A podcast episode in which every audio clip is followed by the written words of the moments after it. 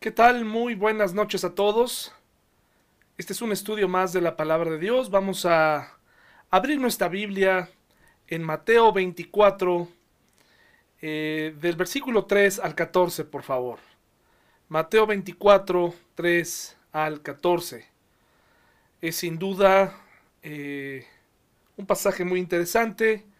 En lo que llegan allá, Mateo 24, 3 al 14. Es una semana muy especial para la familia. Es una semana de cumpleaños.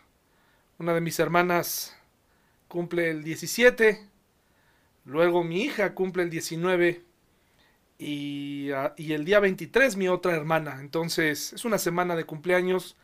Les deseo que Dios les prospere y que conceda las peticiones de su corazón.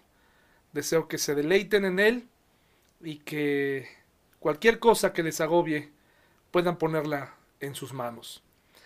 Hermanos, vamos a Mateo 24 de 3, Mateo 24, 3 al 14. Y vamos a leerlo, por favor. Si usted ve en el título de su Biblia, se encontrará con un título muy interesante. Dice así, por lo menos en la nueva traducción viviente, en la Biblia que estoy leyendo, dice Jesús predice eventos futuros. ¿A quién no le interesa saber acerca del futuro. La mayoría de la gente quiere saber. La mayoría de la gente tiene esta, este deseo por saber qué va a pasar. Y ahorita vamos a leer un poquito más porque esta pregunta ha estado en la mente de la humanidad desde siglos y siglos y siglos. Y vamos a, vamos a leerla, eh, vamos a leer el pasaje, mis hermanos, esta noche. Dice así, desde el versículo Tres, hermanos. Dice, más tarde, Jesús se sentó en el monte de los olivos. Sus discípulos se le acercaron en privado y le dijeron, Dinos cuándo sucederá todo esto. ¿Qué señal marcará tu regreso y el fin del mundo? Jesús les dijo, No dejen que nadie los engañe, porque muchos vendrán en mi nombre y afirmarán que yo soy, afirmarán, yo soy el Mesías y engañarán a muchos. Oirán de guerras y de amenazas de guerras, pero no se dejen llevar por el pánico. Es verdad, esas cosas deben suceder, pero al fin, pero el fin no vendrá inmediatamente después. Una nación entrará en guerra contra otra y un reino contra otro reino. Habrá hambres, terremotos en muchas partes del mundo sin embargo, todo eso es solo el comienzo de los dolores del parto, luego vendrán más. Entonces los arrestarán, los perseguirán y los matarán. En todo el mundo los odiarán por ser mis seguidores. Muchos se apartarán de mí, se traicionarán unos a otros y se odiarán. Aparecerán muchos falsos profetas y engañarán a mucha gente. Abundará el pecado por todas partes y el amor de muchos se enfriará. Pero el que se mantenga firme hasta el fin será salvo. Y se predicará la buena noticia acerca del reino por todo el mundo, de manera que todas las naciones la oirán y entonces vendrá el fin. A casi todo el mundo, como dije al principio, le interesa saber la misma, eh, la misma, hacer la misma pregunta y saber la respuesta a la pregunta que hicieron los discípulos en el versículo 3. Dinos cuándo sucederá todo esto. ¿Qué señal marcará tu regreso y el fin del mundo? ¿Cuándo será el fin del mundo? Bueno, aquí lo dividen en dos partes. Dice, ¿qué señal marcará tu regreso y el final del mundo? Bueno, primero que nada hay que aclarar, eh, para todos los cristianos, para los creyentes, los que creemos en las escrituras, los que nos hacemos hacer, nos hacemos eh, hacer llamar seguidores de Jesús, creemos que Él retornará, literalmente hablando, no en un estado espiritual, literalmente hablando. Hay incluso denominaciones cristianas que no creen en el retorno literal del Señor Jesucristo, lo cual es un problema porque tendrían que estar negando otros pasajes que hablan de un retorno claro y inminente del Señor Jesucristo. Pero hoy, entre todo lo que vamos a aprender, es que no tenemos tiempo los cristianos de estar discutiendo con otros cristianos. Hay temas mucho más importantes que tenemos que eh, aprender y atender en esta noche. Entonces, la primera pregunta es, dice, ¿cuándo regresarás? Y la respuesta a eso, como Jesús mismo lo dice, eh, solamente da ciertas señales, pero no nos dice ni el día ni la hora precisa de su retorno. Pero sí nos da señales. Dice, ¿cuándo será el fin del mundo? Y Jesús comienza a presentarnos, hermanos, cierto panorama, pero antes de que usted eh, inmediatamente, usted y yo le pongamos una atmósfera a lo que Jesús dijo, una atmósfera de temor, eh, hay que eliminar eso totalmente de las palabras de Jesús. Cuando Jesús contesta esta pregunta, no lo hace para asustar a los discípulos, a los que les estaba hablando. Es decir, no hizo una voz de misterio. No volteó y, les dijo, ah, con que, con que queréis saber cuándo será el fin del mundo. Ah, pues ahora no cambió su tono de voz, no demudó su rostro, eh, como quien va a contar una historia de terror en una fogata, no bajó la voz y dijo, ah, eh, pues ahora sí, vaya, a propósito que lo preguntan, ahí les va eh, las malas noticias. No fue así, hermanos. Jesucristo contestó esto para darles certeza, para darles tranquilidad a estos varones, para darles calma. No necesariamente porque todo saldría bien, sino porque Él, eh, Él, hermanos, ha prometido y les prometió a los discípulos, a los receptores de este primer mensaje, estar con ellos y atravesar con ellos en todo momento. De ahí que estos discípulos fueron capaces de morir bajo el martirio confiando en Él. Es algo que si usted a mí me pregunta, ¿serías capaz de morir por Jesús? Probablemente yo te diría, sí, claro que sí, pero a la mera hora probablemente eh, mi carne tendría miedo, humanamente hablando. Pero si yo me dejo dirigir por el Señor, si su Santo Espíritu está en mí, estoy seguro que Él provocaría, dado el momento, si yo tuviera que vivirlo, Él me daría el valor para enfrentar un momento así porque Él lo ha prometido. ¿Sí? Entonces vamos a quitarle esa atmósfera eh, apocalíptica, mundana a estos pasajes. Muchos pastores les encanta infundir miedo eh, en estos pasajes en vez de esperanza. Así que no es así. Los discípulos realmente tenían una inquietud y Jesús quiere contestarles lo que él sabe, lo que él puede revelar en ese momento. Entonces, fíjese cómo comienza a explicarles cómo será las señales antes del fin, antes del fin del mundo. Dice eh, versículo 4 y 5, Jesús les dijo, no dejen que nadie los engañe, porque muchos vendrán en mi nombre y afirmarán, yo soy el Mesías y engañarán a muchos. Hermanos, eh, estamos viviendo definitivamente en una época de confusión. En los últimos tiempos, y estos últimos tiempos pueden durar mucho tiempo, ¿sí?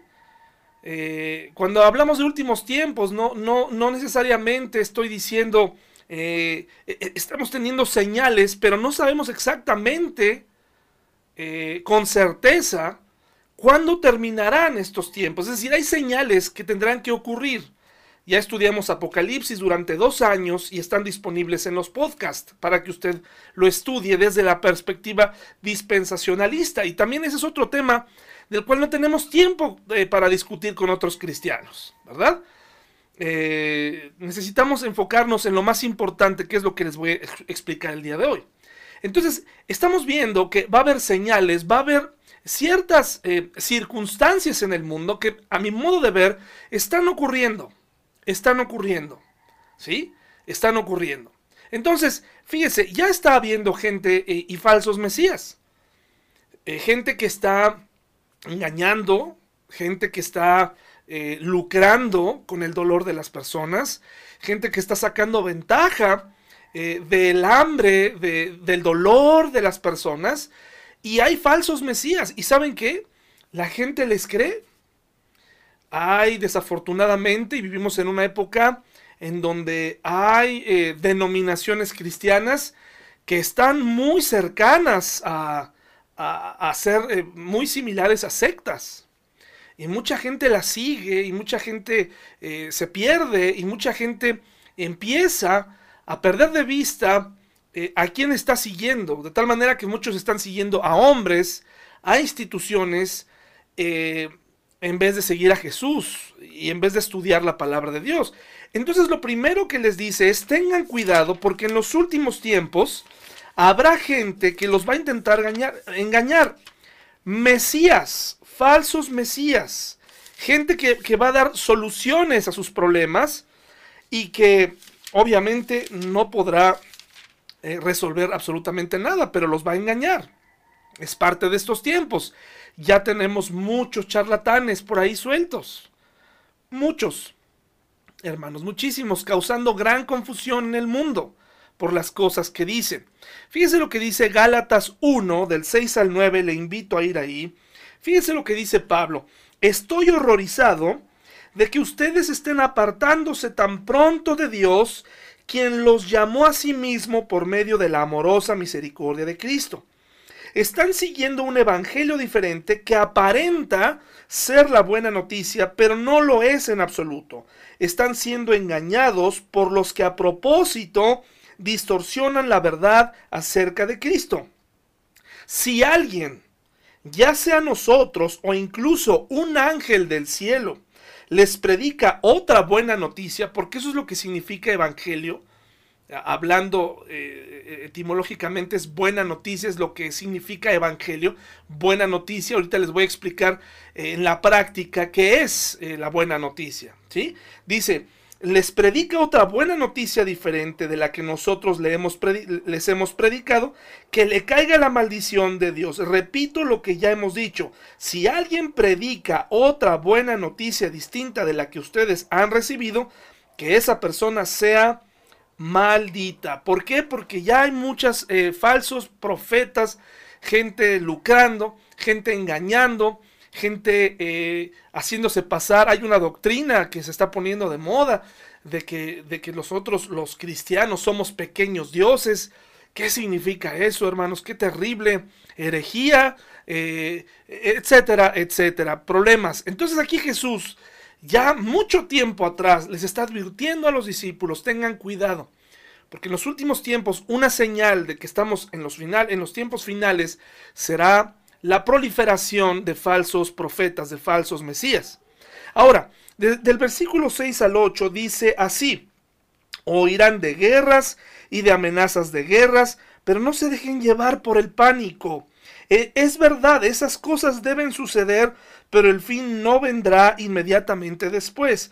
Una nación entrará en guerra contra otra y un reino contra otro reino. Habrá hambres y terremotos en muchas partes del mundo. Sin embargo, todo eso es solo el comienzo de los dolores del parto. Luego vendrán más, más problemas. Como en un parto, comienza con pequeñas contracciones eh, y en el momento del alumbramiento se vive bastante dolor, donde la mamá tiene que ser apoyada. Muy valientes nuestras madres, quien dieron a luz eh, a través del parto natural, pues, se requiere mucha fuerza, mucha fortaleza para enfrentar este dolor. Dicen algunos, uno de los dolores más grandes eh, que existen.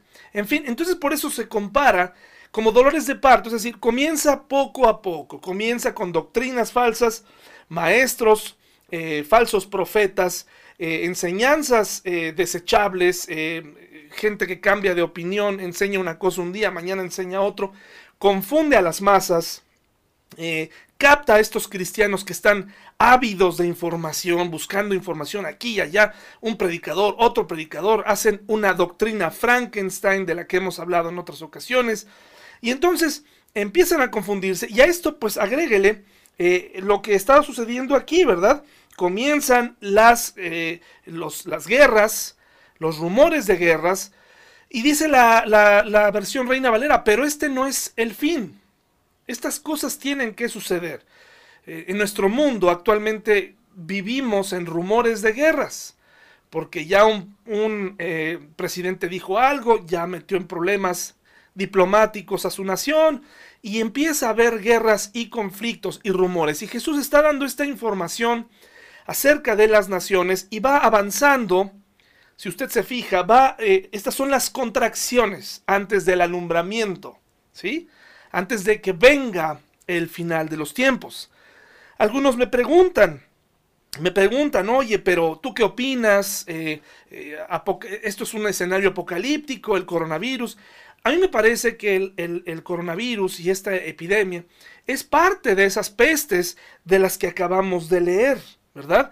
Dice que habrá guerras, amenazas de guerras, hambres, terremotos, eh, pestes en muchas partes del mundo. Entonces Jesús está hablando de lo que él sabe y dice, esto va a ocurrir, ¿sí? Y antes de que alguien, algún discípulo, comenzara a alarmarse, porque seguramente si yo estuviera ahí en ese grupo, hubiera estado en ese grupo y, hubiera estado escuchando a Jesús, probablemente yo hubiera dicho, hubiera expresado, oye, mira, voltearía a ver a algún, al que está cerca de mí, le diría, mira lo que va. Antes de que empezáramos a suponer, empezara nuestra mente a imaginar cosas, que empezáramos a precisamente a caer en pánico, Jesús les dice aquí en el versículo 6, pero no se dejen llevar por el pánico, es decir, tranquilos. Esto no se ha salido de control. Ustedes están en mi mano. Yo los voy a proteger. Ustedes me preguntaron. Esa es la información que yo les puedo dar y, en, en unidad con la Biblia y con los evangelios y con la palabra de Dios, estoy seguro que Él también les estaba diciendo, no se preocupen, yo estaré con ustedes en esto. El mundo se va a descontrolar, eso es una realidad. Ya vivimos en un mundo enfermo, en un mundo descontrolado, en un mundo confundido, ya vivimos así. A donde usted voltee hay distintos dilemas y temas a tratar diversos y problemas y situaciones. Y nos preguntamos, eh, ¿cómo le voy a enseñar a mis hijos? ¿Qué, ¿Cómo voy a ser capaz de educarlos en un mundo así? Eh, Jesús nos diría lo mismo, no entres en pánico, tranquilo, no entres en pánico, cálmate, cálmate. Ese no es el fin. Entonces no tenemos por qué temer. Si nosotros educamos a nuestros hijos eh, de acuerdo a lo que la Biblia dice, no tenemos por qué tener miedo, ni tenemos por qué andar eh, eh, con, esparciendo rumores o temor. Hay quienes están obsesionados con el fin del mundo, hay cristianos obsesionados, amenazando a sus familiares con que ya se va a acabar el mundo, obsesionados con las lunas rojas, las llamadas lunas de sangre, obsesionados con lenguajes eh, que supuestamente ellos pueden encontrar en la Biblia, con el cumplimiento de las profecías y por supuesto que la Biblia nos dice que no debemos menospreciar la profecía, pero también no debemos obsesionarnos con ella. Jesús les dice, no entren en pánico. Antes de que los eh, eh, discípulos comiencen a voltarse a ver con miedo, les dice, tranquilos, calma, no, entren, no se dejen llevar por el pánico, no empiecen a tomar decisiones apresuradas. Sobre todo en la parte en donde Jesús les dice que los van a perseguir, probablemente ahí, humanamente hablando, es precisamente cuando Pablo, cuando Pedro, cuando Pedro probablemente consiguió la espada que más tarde sacó para cortarle la oreja a Malco en el, en el huerto del Getsemaní, ¿verdad? Justamente, probablemente fue aquí cuando, cuando Jesús les habla de este momento donde los iban a perseguir, en su humanidad, él dijo, pues más vale traer una espada. Y traía la espada con él. Pedro, ¿verdad? Entonces vemos que en el versículo 6 dice, no se dejen llevar por el pánico. Y lo mismo les digo a ustedes, hermanos, no se dejen llevar por el, el, pánico. Esto que está ocurriendo en el mundo no será la última vez que lo veamos. Veremos muchas cosas nuevas. Como cuando, aquel, como cuando en aquella ocasión Noé eh, vio eh, llover por primera vez eh, del cielo, cuando fue, Dios le ordena hacer el arca. Él tuvo que vivir por fe porque él nunca, piensan los teólogos, nunca había visto ver llover de esa manera. La Biblia nos describe una forma diferente de regar la tierra, De tal manera que por eso esa fue una de las razones por la que le consideraban loco. Porque cuando les decía va a descender agua del cielo, decían, pero ¿cómo puede ser eso posible? Entonces, pero no caiga en pánico. No está solo. No está solo, calma, calma. No vamos a poner esa estela de, de, eh, negativismo y de, y de morbo. No es así. Nosotros no, las profecías no son para eso. Las profecías no sirven para amenazar. Porque entre las cosas más importantes de las que vamos a hablar adelante es que nosotros como creyentes, al tener esta información, en vez de comportarnos locamente, totalmente apanicados, tenemos una responsabilidad y algo que hacer y ahorita les voy a explicar qué es. Entonces dice, este no es el fin. El versículo 9 al 11 dice que entonces los arrestarán, los perseguirán y los matarán. En todo el mundo los odiarán por ser mis seguidores. Esto es verdad, ha ocurrido. Tampoco es algo que nosotros tenemos que vivir. Esto puede ocurrir nuevamente. ¿Sí? Pero ya ha ocurrido en otras partes, en otros momentos de la historia. Ocurrió con ellos. De estos eh, 11 discípulos, ya descartando a, Judas y agregando a, esta lista a Pablo, este, eh, y, 10 de ellos murieron martirizados. 11, perdón, 11. Porque el único que no murió martirizado fue Juan. Entonces, aquí vemos cómo eh, dice, los arrestarán, y era, era normal que tal vez alguno de ellos se, estremeciera, pero ahí está el, asunto, depende mucho de quién te está diciendo esta información. Eh, y eso es lo que te invito a hacer en estos días. Pregúntate de dónde estás recibiendo la información. ¿De dónde sacas tú tus conclusiones? No sé si tengas algún familiar alarmista en tu casa. Los familiares alarmistas generalmente eh, en esto del coronavirus, lo más seguro es que casi casi estuvieron muy cerca o consideraron hacer un búnker en sus casas. Son aquellos que empiezan a entrar en una, en una dinámica de terror. Y eso se debe a que no confían en, las, en la información. Parte de que existan teorías de conspiración en el mundo parte de, y, no lo digo yo, no lo dice la Biblia, no lo dicen los este, grupos cristianos, lo dicen los propios investigadores, dice que una persona que continuamente está creyendo en, estas eh, teorías de conspiración, y las teorías de conspiración son aquellas cosas que, se oponen a lo que está ocurriendo, es decir, por ejemplo, ¿no? el, 11 de septiembre, lo que ocurrió, lo lamentable, lo, triste que ocurrió aquel, aquella ocasión. Algunos dicen, no, pues es que, ¿sabes qué? Eh, eh, hubo, una, hubo alguien atrás, ¿verdad? Que dinamitó. Y presentan pruebas y etcétera, etcétera. Después otros dicen, no, ¿sabes qué? Este, el coronavirus es... Eh, alguien nos está ocultando la verdad, lo creó el hombre y y, este, y fue para instalar las antenas 5G eh, y eh, etcétera, etcétera. Lo que dicen los, los, estudiosos es que llega un momento en las personas que tienen esta idea de, las eh, teorías de conspiración, que, que, empiezan a tener una, tienen un perfil narcisista, donde piensan que solamente ellos tienen la razón, en donde rechazan a todo aquel que les pueda mostrar ellos se, aferran a esa creencia y todo lo que ven lo, alinean a eso, de tal manera que empiezan a negar cosas que, están probadas. ¿Sí? Tenemos que tener cuidado de dónde tomamos, a quién le estamos creyendo. Tenemos que tener mucho cuidado. Decía un comunicado, un comunicólogo decía que el medio es el mensaje, es decir, si tú quieres escuchar noticias de cierto tipo, y en estos días hemos estado escuchando muchísimas muertes, eh, muchísimas este, asesinatos, feminicidios, todo eso, este, hemos escuchado de todo. Pero el medio es el mensaje, es decir, eh, el, hecho de que eh, cierto mensaje se dé a través de cierta televisora o de cierta radiodifusora, ya nos está dando un mensaje si hay radiodifusoras corruptas o si hay televisoras corruptas, si hay medios que en algún momento se vendieron, ya, ya están dando un mensaje. Entonces tenemos que tener mucho cuidado en, en dónde estamos tomando, qué literatura leemos, qué trasfondo tiene, y poder y aprender a leer entre líneas, qué me quieren dar a entender. Porque de verdad, hermanos, eh, cuando, cuando Jesús les dice, habrá persecución,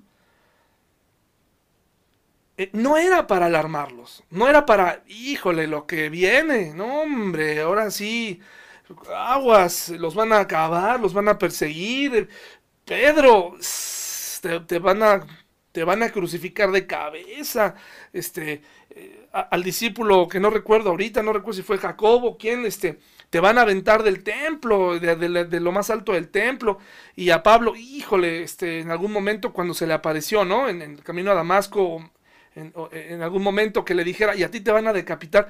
No es eso. Cuando Jesús está comunicando esto, recuerde, Él está dando información, pero está dando también calma. Está poniéndolo sobre aviso y les está diciendo, prepara tu vida, prepara tu vida. Porque en el final de los tiempos, para enfrentar el final de los tiempos, para enfrentar esto que estamos viviendo ahora, necesitas poner en práctica horas y horas y horas de sermones, de lecturas bíblicas, de, devocionales. Es momento, este es el momento preciso para poner en práctica todo. Aquí Jesús eh, prácticamente les está diciendo, sucederá esto, pero cuando se los decía Jesús, estoy seguro que les infundía calma. ¿Sí? Bueno, entonces, fíjense lo que dicen los versículos. En el versículo 12, abundará el pecado por todas partes y el amor de muchos se enfriará.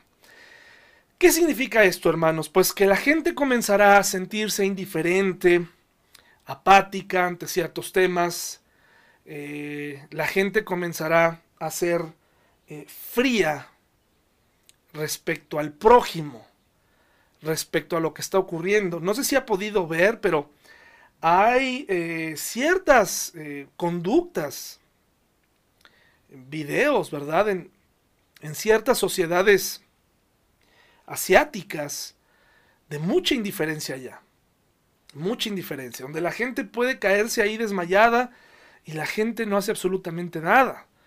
De hecho, muchas partes en México podemos ver a alguien tal vez, eh, alguna mujer que la están golpeando o, alguna situación grave, algún asalto y no nos metemos, ¿verdad? Decimos, no quiero tener problemas, nos hemos hecho indiferentes, pero en esta época, en el final de los tiempos, dice que será algo todavía peor. El amor de por sí, hermanos, y esto me demuestra que afuera hay amor. Afuera, hermanos, el amor existe. Por supuesto que sí, el amor es una decisión. Pero lo que la Biblia nos enseña es que amemos como Dios ama. ¿Sí? O sea, en el amor la gente puede tenerle amor al dinero. La gente puede tenerle amor a sí mismo. Pero Dios quiere que amemos de manera ágape, como Dios ama. Que quiere que lleguemos a amar de esa manera. Entonces, el amor, el amor que tendrá la gente de, por, por la compañía, por, por el prójimo, ese pocas manifestaciones de amor que supuestamente nosotros, hermanos, eh, manifestamos en momentos así. La sociedad mexicana aparentemente dicen que somos muy solidarios, etc. No sé si esto sea del todo cierto, porque ser solidario significaría pues quedarte en casa realmente, ¿verdad? aprender a aguantarte, a no celebrar, a esperar, pero en realidad a veces no somos muy solidarios y entonces por eso vienen los problemas y vienen más contagios, e, etcétera, etcétera. Somos una sociedad a veces indiferente. Pero en esta época el amor, el interés se eh, empezará a notar más. Y hermanos, me temo que también en las iglesias, en las iglesias también se notará. Eh, la indiferencia, empezar a enfriarse. Generalmente, hermanos, eh, en algunas iglesias eh, amamos a la persona que, o, se llega a amar a la persona que más ofrenda, o, al que no da problemas, y, queremos prácticamente deshacernos de, de, los que son más pecadores. Queremos tener gente que siempre nos diga que sí, que nunca nos confronte. Eso es una pena. Entonces, eh, qué interesante. Vamos a hacer un pequeño eh, examen quiero que tú te hagas un examen a ti mismo eh, y que pienses en estas frases que te voy a dar. Puede ser que nos ayuden a ver qué tan sensibles somos aún, qué tan cálidos somos ahora en, nuestra, en nuestras relaciones personales, qué tan indiferentes somos o qué frases hemos acuñado, que, tenemos, que se han convertido ya en una forma de vida y que probablemente son totalmente eh, ofensivas e indiferentes. Vamos a hacer un examen, ¿te parece? Solamente son tres frasecitas. Por ejemplo, tú eres de los que piensa que eh, cuando ve a una persona en la calle pidiendo dinero con sus hijos, dice, mira, esa chica, ese hombre, es pobre porque quiere. Tú eres de los que piensa así, él es pobre porque quiere. Tú eres de los que piensa que eh, el empleo está esperando a la vuelta de la esquina, que no debería haber pobres. Tenemos que ser cuidadosos con lo que decimos porque desde la comodidad, desde nuestro trabajo, desde la tranquilidad de lo que tenemos, las posibilidades que obtuvimos, esto es una observación muy, muy insensible. Hay gente, hermanos, que por más que quiera, morirá pobre. Por la desigualdad que existe en nuestra sociedad. ¿Qué, qué sucedió en estos días? Analícelo en estos, en estos meses. ¿Qué sucedió con la gente que tiene dinero? Que pudo guardarse en su casa. ¿Qué, qué, qué sucedió? Eh, fueron y compraron todo lo que podían. Y no les importó que los que tuvieran menos no les alcanzara. La gente en muchas ocasiones es indiferente. Entonces si tú eres de los que piensa esto, analízate. Probablemente ves a una persona así y dices, ah, pues él es pobre porque quiere. Hay una predicación, hermanos, si tengo un problema los miércoles, mucha gente no está escuchando los mensajes de los miércoles, pero hay uno que recuerdo que es exitoso o bendecido, que fue de los primeros, tal vez hace dos meses, te invito a que lo escuches, sobre cuál es el enfoque que nosotros le damos a esta parte de las oportunidades en las que nacimos o, y, otros no. ¿Son bendiciones o son producto del éxito? Te invito a que lo escuches. Otra cosa muy interesante es la de seguramente, esta otra frase, seguramente hizo algo, por eso se enfermó. Por algo, le, por algo se enfermó. Por algo le vino la enfermedad, justo como pensaban este, los religiosos, los discípulos, cuando Jesús se enfrenta a un ciego de nacimiento y le preguntan, ¿quién pecó este o sus padres? ¿Verdad? Porque en, este, en tiempos de Jesús, la gente, que, la gente que se enfermaba se creía que había cometido un pecado o, era, era producto de una maldición, y no es así. Pero es parte de esta insensibilidad, ¿verdad? Este llamado karma. Es que, hermanos, eh, de verdad, todos nosotros hemos hecho cosas malas. Y sabe que no, muchos de nosotros no hemos recibido lo que merecían nuestros actos. Sin embargo, esto habla de nuestra insensibilidad hacia los demás. Ah, es que cayó este la inundación, pues porque ahí en ese lugar este, son idólatras. Por eso vino la lluvia, por eso vino la inundación, ¿verdad? Eh, actualmente. Hay pastores que predican eso. No, es que ahí se practicaba el vudú ahí en Haití, por eso cada rato, cada rato les tiembla. Es una observación muy dura, muy dura, hermanos, muy dura. Insensibles. Porque cada vez que ocurre eso, hermanos, si fuera un juicio específicamente para ellos, pues sería para, para únicamente para los hechiceros, para los brujos. Pero en esos terremotos y en esas cosas que ocurren, se mueren niños, se mueren personas, y es muy triste. Otra cosa que nos habla de que nos hemos sido, hemos sido insensibles es cuando todas estas, toda esta información, toda esta data que recibimos, eh, tan ya tan rápida. Eh, hemos una estamos eh, súper expuestos a tanta información, ya no sabemos qué hacer con ella. Eh, de tal manera que nos hemos hecho insensibles ante la muerte.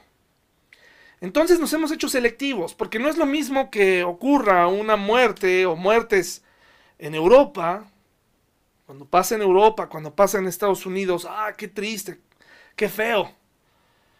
Pero si sucede en África, a nadie le importa. Somos insensibles. Somos insensibles. Entonces tú, de, acuerdo a estas tres frases, ¿te consideras sensible o insensible? Dice primera eh, de Juan 2.6, por favor. Primera de Juan 2.6. Yo te quiero invitar a que regresemos a ser sensibles. A que no dejemos que nuestro amor se enfríe. Dice primera de Juan 2.6. Primera de Juan 2, 6. Los que dicen que viven en Dios deben vivir como Jesús vivió. Y yo te quiero preguntar, ¿cómo trató Jesús a los pobres? ¿Qué les dijo? Ahora, una cosa es la pereza de la que la Biblia habla. Una cosa es tener gente perezosa. Y otra cosa es tener gente pobre o conocer gente pobre. Pero ¿qué hizo Jesús cuando conoció a un pobre? Le dijo, ah, es que tú eres eh, pobre porque quieres. ¿Así fue, hermanos? No. No, hermanos. Él tenía misericordia. La mayoría de los enfermos o, o de los leprosos habían perdido todo. Y los trató bien. ¿Cómo, ¿Qué hizo Jesús? ¿Cómo anduvo Jesús? ¿Cómo es que se relacionaba con los enfermos?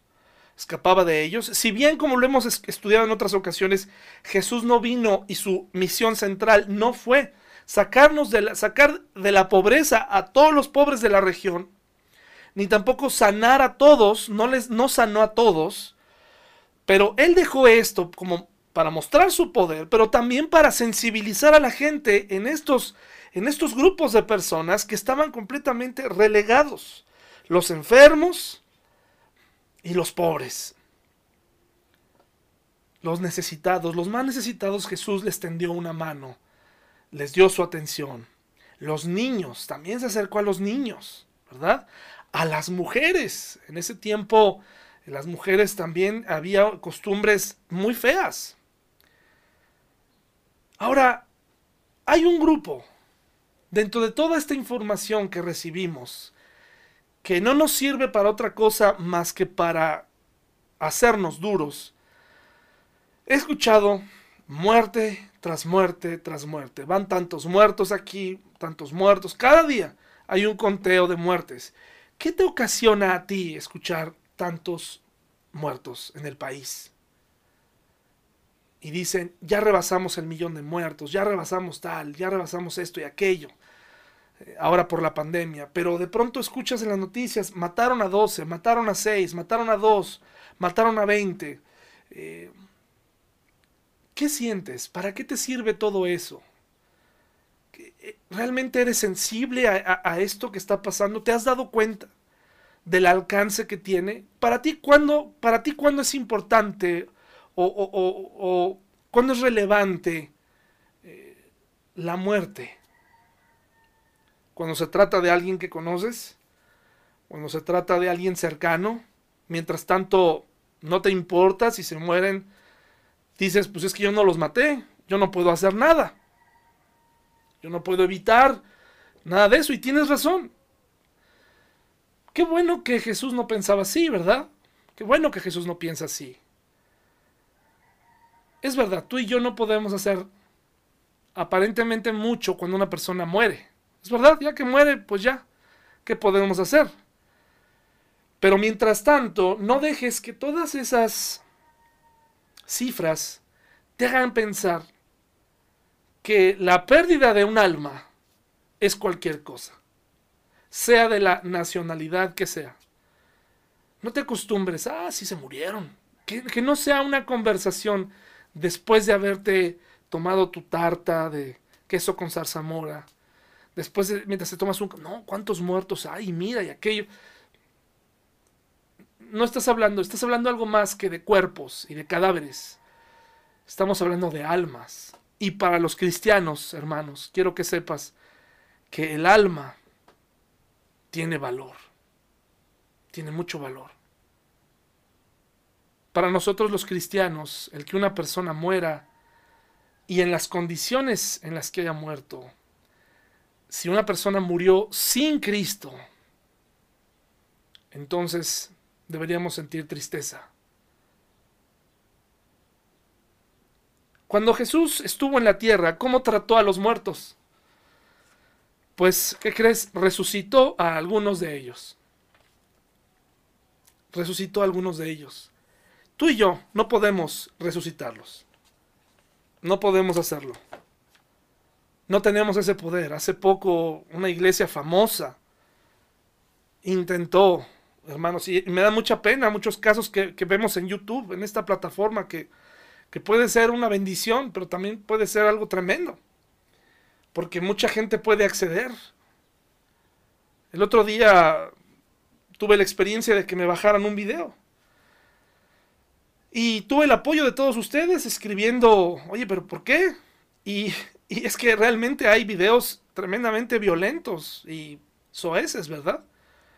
Pero hay grupos de cristianos que hacen cosas increíbles pastores que se negaron a cerrar sus iglesias durante este periodo. Un pastor famoso en Estados Unidos recientemente murió a consecuencia del coronavirus por negarlo. Después otro pastor hizo un sonido con su boca y, quiso expulsar el coronavirus de Estados Unidos. Eh,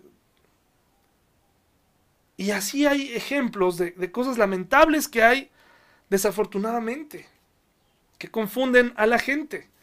Y hubo algo terrible, hermanos, que se hizo, llegó hasta las noticias. Una campaña de una iglesia famosa en donde una chica, una pequeña niña, una, niña, murió y esta iglesia hizo un culto de oración para resucitarla. La niña no resucitó. Hermano, tú y yo no tenemos ese poder. Jesús nos ha dado un poder mayor mientras estamos en vida. Mateo 9:36, y ese poder es su palabra, y ese poder es el Evangelio. Dice, dice en Romanos, porque el Evangelio es poder de Dios para salvación. Él nos dio ese poder para ser compartido. Mateo 9:36, por favor. Mateo 9, Mateo 9:36. Dice así, hermanos. Mateo 9, 36. Cuando vio a las multitudes, les tuvo compasión, porque estaban confundidas y desamparadas como ovejas sin pastor. Hermanos, una de las cosas que hemos perdido ha sido esa sensibilidad hacia las almas, sensibilidad hacia la muerte. No lleves la cuenta de los muertos. Mejor empieza a, llevar un recuento de a cuántos les has hablado del Señor. Tampoco depende de ti convencerlos. Pero es muy importante compartir la palabra de Dios. Compasión. Jesús sentía compasión. Y te voy a explicar qué cosa es la compasión. La compasión es el sentimiento de tristeza que, el que produce ver, al ver padecer a alguien y que impulsa a aliviar su dolor o sufrimiento o remediarlo o evitarlo. Es decir, veo a alguien padecer y digo, tengo que hacer algo para evitarlo. ¿Y sabes cómo se evita? ¿Cómo podemos hacerlo? No podemos resucitarlo, pero sí puedes compartirle lo que Jesús hizo en tu vida, darte vida nueva, darle una nueva oportunidad a tu matrimonio mediante Cristo, darle posibilidades al afligido, al que no tiene esperanza, darle la oportunidad, hablarle de las buenas nuevas. Es el momento, es el momento de hablar, de compartir del Evangelio sí podemos evitar que sigan sufriendo, sí podemos. La gente sigue muriendo en el mundo a ritmos acelerados por diversas razones. Tan solo, hermanos, está muriendo la gente de coronavirus, pero hay otros que se están muriendo de otras cosas, de otras enfermedades, de otros padecimientos. Y el cristiano no está aquí para contar muertos, hermanos, para hacerse duro. Estamos aquí para compartir el Evangelio a todo aquel, a todo aquel. Estamos aquí para que podamos compartirle a esa persona que está sufriendo cuánto le ama a Dios. Y, platicarle, para, para hablar con el ateo, no para discutir entre cristianos sobre si la predestinación y todo eso, no tenemos tiempo para eso. Mejor comparte el Evangelio, porque eso fuimos llamados. Una vez que tú aceptaste a Cristo en tu corazón, Él vino a tu vida y te rescató, ahora tenemos la comisión de hablar a la gente. La conozcas o no, tenemos que hablar porque es una pena. Esto sí nos debe traer eh, esta tristeza. La gente se está muriendo. No tenemos que esperar para llorar porque fue, se murió alguien cercano y, y los demás no nos interesan. No es así. Jesucristo sentía compasión, porque Él efectivamente puede cambiar, Él sí puede cambiar el rumbo de la vida de una persona, como lo hizo conmigo y como lo ha hecho contigo y como lo ha hecho con miles y millones de personas. Miles y millones de personas han experimentado el cambio en Jesús. La gente tiene que saber, porque de tal manera amó Dios al mundo que ha dado a su Hijo unigénito, o sea Jesús, para que todo aquel que en él cree, o sea tú que nos escuchas por primera vez, no se pierda, mas tenga vida eterna. De eso se trata. Las buenas noticias. Sí, hay, sí hay una, un panorama de los últimos tiempos. Sí hay, sí hay calamidades. Sí hay, sí, pero ¿sabes cómo le podemos dar paz al mundo compartiéndole las buenas nuevas? En este mundo de libre albedrío, de libertad, la gente decidirá tomar su propia decisión, con toda libertad. Y lo único que nosotros tenemos que hacer es compartirles, porque sabemos que ahí está, ahí está el secreto de la felicidad, ahí está el secreto de no sentir pánico, ahí está el secreto de saber que no importa qué cosas nuevas veamos, nada de esto se ha salido de control porque Él tiene nuestra alma. Primera Corintios 15, quiero terminar ahí. Primera Corintios 15, del 1 al 4. Primera Corintios, por favor, 15 del 1 al 4. Voy a terminar aquí. No seas insensible. No seas insensible. Primera Corintios 15 del 1 al 4 dice así, ahora, amados hermanos, permítanme recordarles la buena noticia, ese es el Evangelio, que ya les prediqué en ese entonces la recibieron con gusto y todavía permanecen firmes en ella. Esa es la buena noticia que los salva si ustedes siguen creyendo el mensaje que les prediqué. A menos que hayan creído algo que desde un principio nunca fue, nunca fue cierto. Es decir, hay gente en, las iglesias que, que probablemente en el fondo no cree que esto sea verdad. Pero el Evangelio, el Evangelio de la Biblia dice y significa lo siguiente, yo les transmití a ustedes lo más importante y lo que se me había transmitido a mí también, Cristo murió por nuestros pecados. Cristo murió por nuestros pecados, tal como dicen las escrituras. Fue enterrado y al tercer día fue levantado de los muertos, tal como dicen las escrituras. Ese es el Evangelio, que Jesucristo nació, vivió entre nosotros una vida sin pecado, que este Jesús histórico realmente logró vivir sin pecado para luego ofrecerse en sacrificio para pagarle a Dios nuestra deuda y entonces dar oportunidad a reconciliarnos con Dios. Si tú crees en esto, puedes reconciliarte con Dios. Hay mucho que decir al respecto.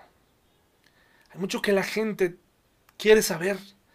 Pero antes de que tú les contestes, es que estos señales apocalípticas y ya se acerca el fin, pregúntate o pregúntale si está seguro, ¿qué pasaría?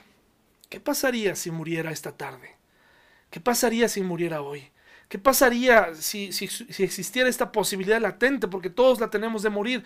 ¿Estaría en la presencia de Dios, en confianza y en completa paz?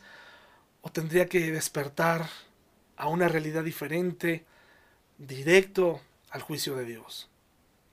Tenemos que compartirle a la gente lo más importante que tenemos, y es el Evangelio. Eso es lo más importante. Las buenas noticias para el afligido, para los matrimonios en problemas, para las personas con adicciones, para todo aquel que está necesitado, para el ateo, para todos los que tienen problemas morales, para los que se, se sienten oprimidos, para los que se sienten cansados. Aquí está el mensaje de salvación para ti. Y está en Jesús. Hermano, por favor, que tu amor por las almas no se enfríe. ¿Hace cuánto que no testificas? Nos vemos, nos vemos el próximo video, hermanos. Hasta luego.